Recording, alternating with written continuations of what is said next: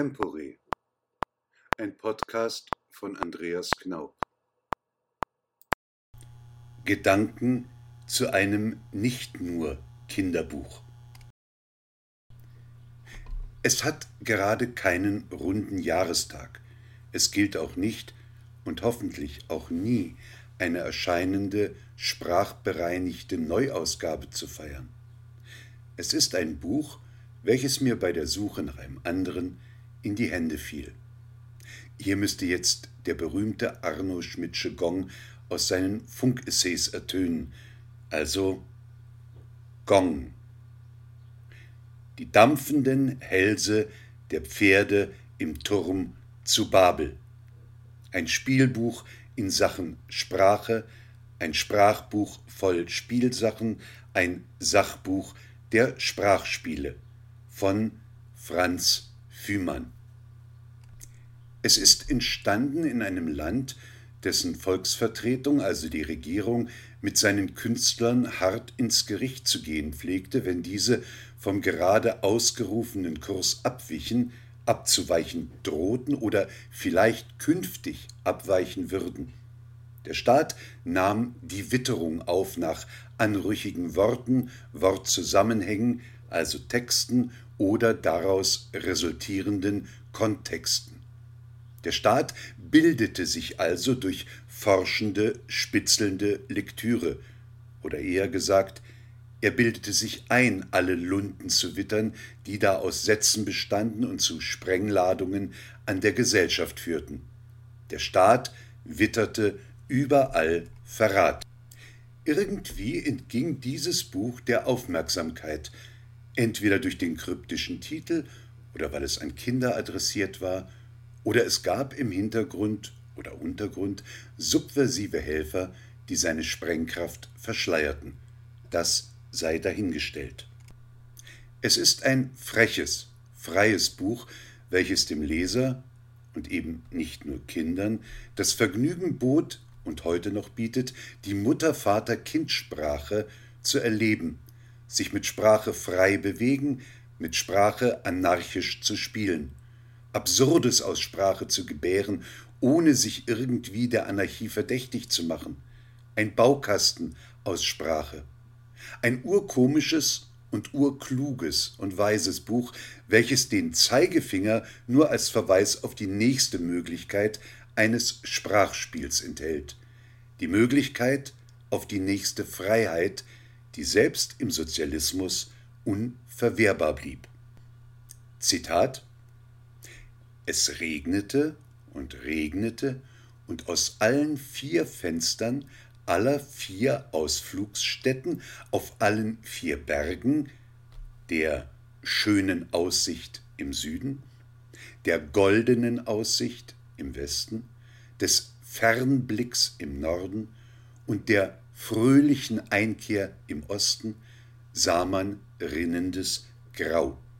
Zitat Ende. Übliche Gaststättennamen, die bekannten Himmelsrichtungen und eine Wetterlage.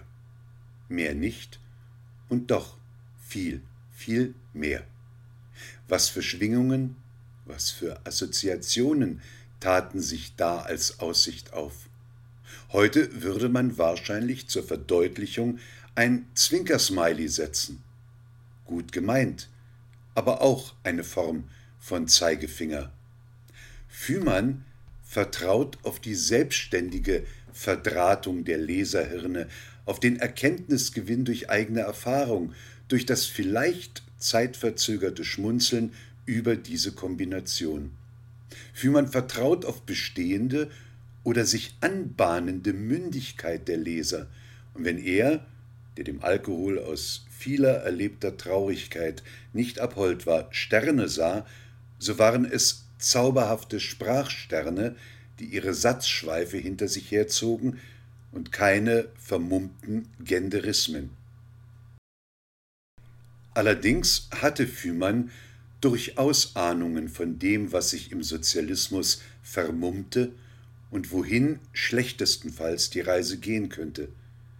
Das behielt er einem anderen Buch vor, welches auch heute noch teilweise tagesaktuell ist. Science Fiction. Wenn Sie das Wort korrekt bei Google oder sonst wo eingeben, werden Sie den Buchtitel nicht finden, denn er ist in sächsischer Mundart Fühmann stammte aus Rochlitz in Sachsen notiert. Also suchen Sie einen Eintrag über Fühmann und werden dort in der Werkliste fündig. Nochmal zu den Sternchen.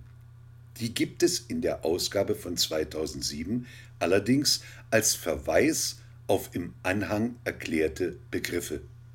Die Erklärungen stammen nicht von Franz Fühmann. Einer der Verweise ist, und da ich zitiere, glaube ich mich auf der Seite des Rechts und der Restvernunft dem Wort Neger gewidmet. In welchem Zusammenhang? Es geht um das Finden von Kugelworten, vorwärts wie rückwärts zu lesen.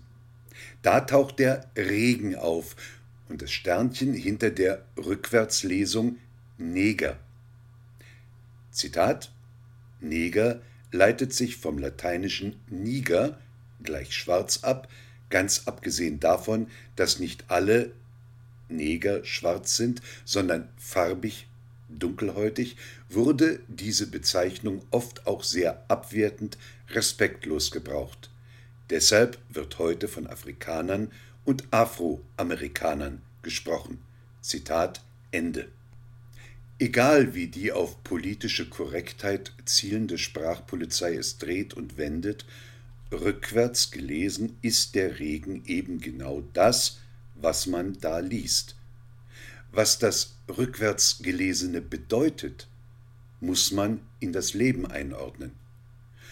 Und wir wollen uns doch nicht von einem so wunderbaren Kugelsatz trennen.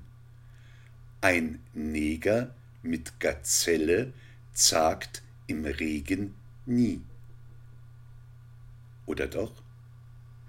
Im widersinnig zwangsweisen Homeoffice sollten wir mit den Kindern durch dieses Buch wandern, um zu begreifen, was Freiheit der Gedanken bedeutet und was das Gegenteil.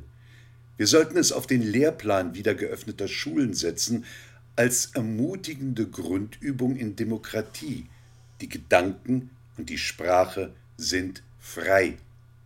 Wir sollten auch das durch das ganze Buch hörbare Lachen wahrnehmen, sollten mitlachen, laut und unbändig und vielleicht auch mitleidsvoll mit denen, die all das an eine Leine legen wollen. Und um mit einem Beispiel von Franz Fühmann zu enden, das Leben als Kugelwort ist Nebel. Und so wollen wir uns das nach vorne gelesene und gelebte nicht in eine rückwärtsgewandte Lesart zur Vernebelung des Gehirns und des selbstständigen Denkens umschreiben lassen.